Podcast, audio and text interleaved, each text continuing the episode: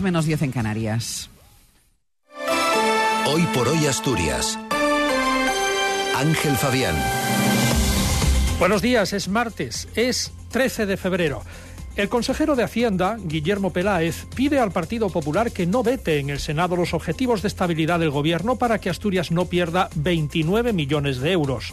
El aeropuerto de Asturias cerró su mejor mes de enero con un aumento de pasajeros del 6% respecto a 2023. Asturias despide a Serafín Abilio Martínez, un empresario con carácter pero conciliador. Tenemos a esta hora grandes claros en Asturias con temperaturas de 5 grados en Oviedo y en Cangas de Onís, 7 en Gijón y en Llanes, 6 en Avilés, Mieres y Langreo y 11 en Luarca. Por tanto, temperaturas eh, más bajas que las de ayer. Hoy tendremos al principio cielos nubosos en el extremo occidental e intervalos nubosos en el resto, tendiendo a poco nuboso. Brumas y algún banco de niebla matinal en zonas altas. No se descartan lluvias débiles al principio del día, más probables en el tercio occidental.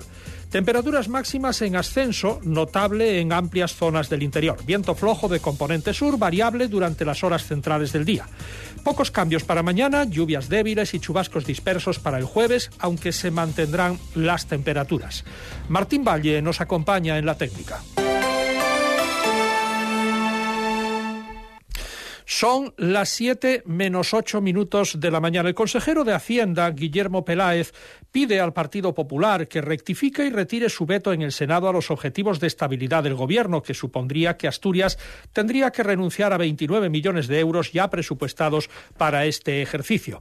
El consejero aprovechó una pregunta formulada por el Grupo Socialista en la Comisión de Hacienda de la Junta General para pedir al Partido Popular de Asturias que utilice su influencia en Madrid para que el Senado rectifique y los asturianos puedan disponer de ese dinero para la financiación de los servicios a los asturianos. Imploro a que, por favor, el PP de Asturias, eh, la capacidad de influencia que pueda tener en el Partido Nacional, eh, la hagan valer para que en el Senado, dentro de un mes, no tumben ese techo de déficit.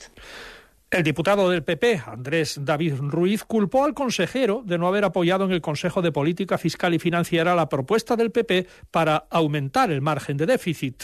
Pero usted que fue al Consejo de Política Fiscal y Financiera, ¿cómo se atreve a decir que el Partido Popular ha votado contra 30 millones cuando usted se posicionó en contra de la mayoría de las autonomías de régimen común para un reparto más equitativo de los recursos?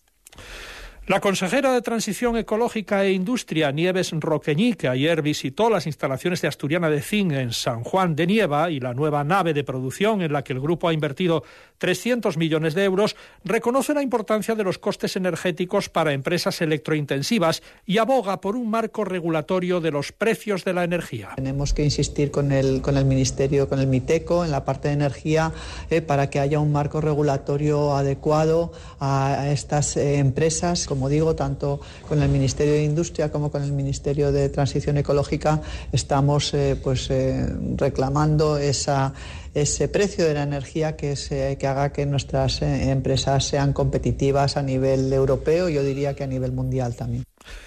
Gobierno asturiano y comité de empresa volverán hoy a intentar desbloquear el conflicto de las ITV, cuya lista de espera llega ya a septiembre en muchas estaciones.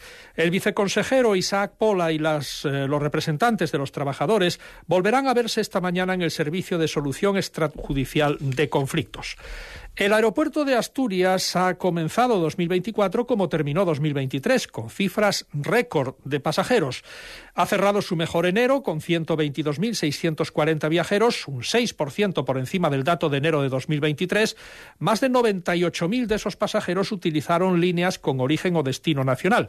El, trabajo, el tráfico internacional en enero movió 24.000 pasajeros. El viceconsejero de Infraestructuras, Jorge García, destaca que se consolida el crecimiento de aeropuerto en los últimos meses y en uno de los meses que suele tener peor comportamiento en los tráficos. Esa consolidación de un crecimiento una vez estabilizado el, número de rutas que se operan en la actualidad en la temporada de invierno en el aeropuerto y además un crecimiento del 6,3% en uno de los meses, enero, que junto con febrero y noviembre son los meses críticos en el pasaje aeroportuario, los meses que tienen un peor comportamiento. Asturias despidió ayer a Serafín Abilio Martínez, el que fuera líder de la patronal asturiana de la construcción durante tres décadas, fallecido el domingo a los 82 años. En el tanatorio de los Arenales de Oviedo se dieron cita cientos de personas que compartieron con él una larga trayectoria, tanto en el plano personal como empresarial o político. Entre sus logros más destacados, la creación de la Fundación Laboral de la Construcción, pionera en España y después eh, replicada en el resto del país, y la unión de los constructores asturianos en una sola organización organización, la Confederación Asturiana de la Construcción, CAC Asprocon. Así lo recordaron Javier Fernández Lanero y Eduardo Donaire, secretario y exsecretario general de UGT de Asturias, Joel García, presidente de los constructores asturianos, Alfredo Cantelli, alcalde de Oviedo y Juan Cofiño, presidente de la Junta General. Tenía una visión del sector de la construcción avanzada para su época. Fueron capaces además de poner en marcha un instrumento como es la Fundación Laboral de la Construcción único en toda España. A mí se me ha muerto un amigo, no se ha muerto un representante empresarial, se ha muerto un amigo. Una persona muy humana, eh, un buen amigo, una persona que dedicó una vida a la defensa del sector de la construcción. Que siento mucho que se haya ido. Yo le quise mucho, quiero mucho a la familia y bueno, no es un día bueno, inevitablemente. Pero bueno, que se repitan empresarios de la talla de, David. Que además era amigo personal de él y, y de su familia, de sus hijos. Faltan cuatro minutos para las siete de la mañana. Deportes, Cali González, buenos días. Buenos días. El Sporting, después de dos días de descanso que dio su entrenador Miguel Ángel Ramírez tras haber ganado el derby, empezó hoy a preparar el partido contra el Valladolid, que los rojiblancos van a repetir en el Molinón. El Sporting mantiene su cuarta plaza una vez que el Valladolid no fue capaz de sacar su partido adelante anoche contra el Albacete, empató a cero y suma un punto más precisamente que los pucelanos. El conjunto gijonés pretende que la victoria en el derby sea un impulso tras haberla conseguido en un momento crucial. El triunfo sobre el Oviedo rompió una dinámica de dos derrotas consecutivas, devolvió al equipo los puestos de playoff y le permitió recuperar el idinio con el Molinón. Y seguimos precisamente con el Real Oviedo, que tras la jornada de descanso vuelve al trabajo para empezar a preparar la cita del sábado a las 4 y cuarto en el tertiere frente al Burgos. El conjunto Carballón es décimo en la tabla y ahora mismo se queda a tres puntos del playoff precisamente después del empate anoche del Valladolid frente al Albacete. Carrión para la cita contra el Burgos no podrá contar con Colombato, sancionado. Cazorla, Seoane y Omechenko son las alternativas del técnico para sustituir al argentino. Y además os será operado en Finlandia David Costas de su lesión muscular en el cuádriceps izquierdo. Se desconoce el periodo que podría estar de baja, pero es posible que no pueda volver a jugar en toda la temporada, por lo que Carrión se queda con solo dos centrales puros, como Dani Calvo y Oyer Luengo. El Oviedo recibe este fin de semana la visita del ex técnico azul, John Pérez Bolo, también de Michu, que está en la dirección deportiva, además del futbolista Johnny Montiel, que recaló cedido en el cuadro burgalés este mercado de invierno. Si bien el Burgos es el mejor equipo local de la categoría, es el quinto peor a domicilio.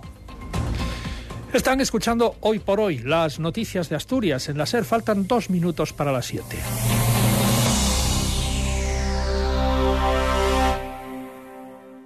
Ser Gijón.